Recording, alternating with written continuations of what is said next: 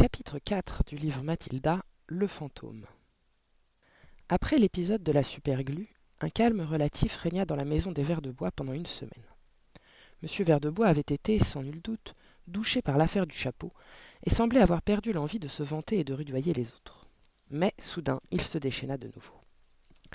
Peut-être la journée avait-elle avait été mauvaise au garage, et n'avait-il pas assez vendu de vieilles voitures déglinguées?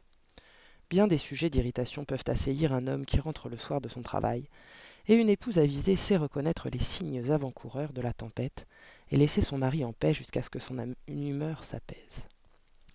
Lorsque M. Verdebois rentra du garage ce soir-là, son visage était aussi sombre qu'un ciel d'orage, et, de toute évidence, quelqu'un allait bientôt sentir passer la bourrasque. Madame Verdebois flaira tout de suite le danger et s'arrangea pour disparaître. Il pénétra alors au pas de charge dans le salon. Mathilda, pelotonnée au fond d'un fauteuil, était plongée dans sa lecture. Monsieur Verdebois appuya sur le bouton de la télévision. L'écran s'alluma. Les haut-parleurs se mirent à brailler. Monsieur Verdebois fixa sur Mathilda un œil torve. Elle n'avait pas bougé. Depuis longtemps, elle s'était entraînée à fermer les oreilles au vacarme de l'infernal appareil. Elle continua donc de lire, ce qui exaspéra son père. Peut-être était-il d'autant plus furieux qu'il voyait sa fille tirer plaisir d'une activité pour lui inaccessible. T'arrêteras donc jamais de lire lui lança-t-il. Oh, bonjour, papa, fit-elle d'un ton sucré. Tout s'est bien passé aujourd'hui? Qu'est-ce que c'est que cette idiotie? dit-il en lui arrachant le livre des mains. Ce n'est pas une idiotie, papa. Ça s'appelle Le Poney Rouge. C'est de John Steinbeck, un écrivain américain. Si tu essayais de le lire, ça te plairait beaucoup. Une saleté, oui, s'écria M. Verdebois. Si c'est d'un Américain, c'est sûrement une saleté. De la saleté, oui, c'est tout ce qu'ils savent écrire, les Américains. Mais non, papa, c'est très beau, je t'assure. Ça raconte. Ce que ça raconte, je ne veux pas le savoir, aboya M. Verdebois. De toute façon, j'en ai plein le dos de tes bouquins. Trouve-toi donc quelque chose d'utile à faire pour changer. Et, avec une violence alarmante, il se mit à arracher par poignées les pages du livre pour les jeter dans la corbeille à papier. Mathilda resta figée d'horreur. Son père continuait de plus belle à mettre le livre en pièces. Sans doute éprouvait-il une sorte de jalousie. Comment ose-t-elle, semblait-il dire à chaque page arrachée, comment ose-t-elle se complaire à lire des livres alors que j'en suis incapable? C'est un livre de la bibliothèque, cria Mathilda. Il n'est pas à moi. Je dois le rendre à madame Folliot. Eh bien, tu, en rachèteras tu lui en rachèteras un autre, voilà tout, dit le père, continuant à déchiqueter le livre. Tu économiseras sur ton argent de poche jusqu'à ce que tu aies assez dans ta tirelire pour en acheter un autre à ta chère madame Folliot. Sur quoi, il jeta la couverture, maintenant vide du volume, dans la corbeille et sortit à grands pas de la pièce, laissant tonitruer la télévision. À la place de Mathilda, la plupart des enfants auraient fondu en larmes, mais pas elle. Immobile, très pâle, elle resta assise à réfléchir. Elle semblait fort bien savoir que larmes ou rancœur ne la mèneraient nulle part. La seule réaction sensée lorsqu'on était attaqué, c'était, comme disait Napoléon, de contre-attaquer. Déjà, l'esprit subtil de Mathilda élaborait un autre châtiment adéquat à l'intention du calamiteux auteur de ces jours. À la base du plan qu'elle était en train de mijoter, se posait une question. Le perroquet de Fred parlait-il aussi bien que le prétendait son petit maître? Fred était un ami de Mathilda. C'était un petit garçon de six ans qui habitait au coin de la rue, et depuis des jours et des jours il ne cessait pas de vanter les dons qu'avait pour la parole le perroquet dont son père lui avait fait cadeau. Donc, l'après-midi suivant, sitôt madame Verdebois partit dans sa voiture pour aller jouer au loto, Mathilda alla rendre visite à Fred. Après avoir frappé à sa porte, elle lui demanda s'il serait assez gentil pour lui montrer le fameux oiseau.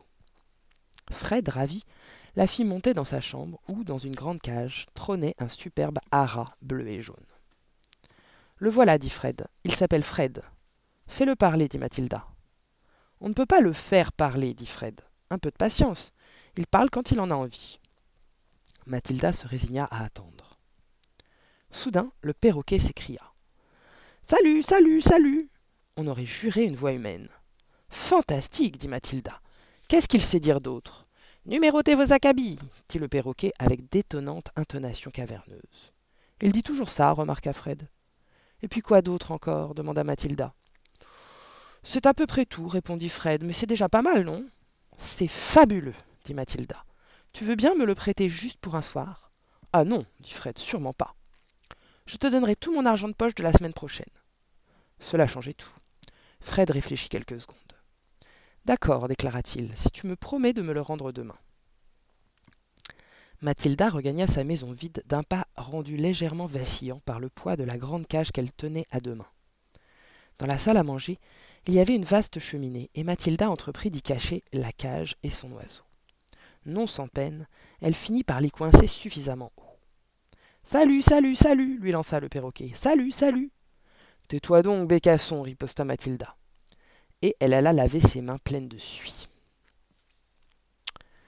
Ce soir-là, tandis que la mère, le père, le frère et Mathilda dînaient comme d'habitude au salon devant la télévision, une voix forte et claire retentit dans le vestibule, venant de la salle à manger.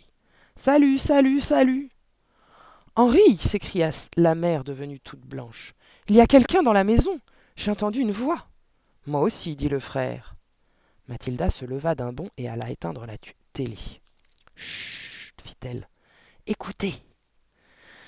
Ils cessèrent tous de manger et, sur le qui-vive, tendirent l'oreille. Salut, salut, salut, reprit la voix. Ça recommence, cria le frère. Des voleurs fit la mère d'une voix étranglée. Ils sont dans la salle à manger. Oui, je crois, dit le père, assis très raide sur sa chaise. Eh bien, va les attraper, Henri, reprit la mère. Vas-y donc, tu les prendras sur le fait. Le père ne bougea pas. Il ne semblait nullement pressé d'aller jouer les héros. Son visage vira au grisâtre. Alors, tu te décides insista la mère. Ils doivent être en train de faucher l'argenterie. Monsieur Verdebois s'essuya nerveusement les lèvres avec sa serviette.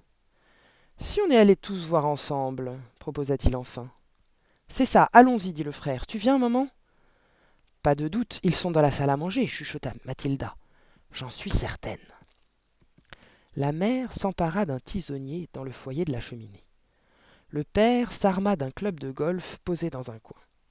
Le frère saisit, sur une table, une lampe qu'il prit soin de débrancher. Mathilda prit le couteau avec lequel elle mangeait, et tous quatre se dirigèrent sur la pointe des pieds vers la porte de la salle à manger, le père se tenant à distance respectueuse du reste de la famille. Salut, salut, salut lança de nouveau la voix.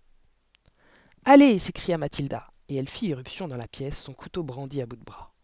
Haut les mains enchaîna-t-elle. Vous êtes pris.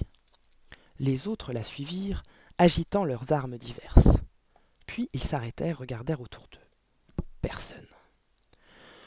Il n'y a pas de voleur ici, déclara le père avec un vif soulagement. Je l'ai entendu, Henri, clapit la mère d'une voix toujours aussi chèvrotante. J'ai bien entendu sa voix, et toi aussi. Je suis sûre de l'avoir entendu, appuya Mathilda. Il est ici quelque part. Elle se mit à chercher derrière le canapé, derrière les rideaux. C'est alors que la voix s'éleva de nouveau, voilée et rauque cette fois. Numérotez vos abattis, dit-elle, numérotez vos abattis. Ils sursautèrent tous, y compris Mathilda qui jouait fort bien la comédie. Ils inspectèrent toute la pièce. Il n'y avait toujours personne. C'est un fantôme, dit Mathilda. Ah, mon Dieu s'éclama la mère en se jetant au cou de son mari. Je sais que c'est un fantôme, insista Mathilda. Je l'ai déjà entendu ici. La salle à manger est hantée. Je pensais que vous le saviez. Au secours hurla la mère étranglant à demi son époux. Moi je sors d'ici, bafouilla le père, plus gris que jamais. Tous prirent la poudre d'escampette en claquant la porte derrière eux.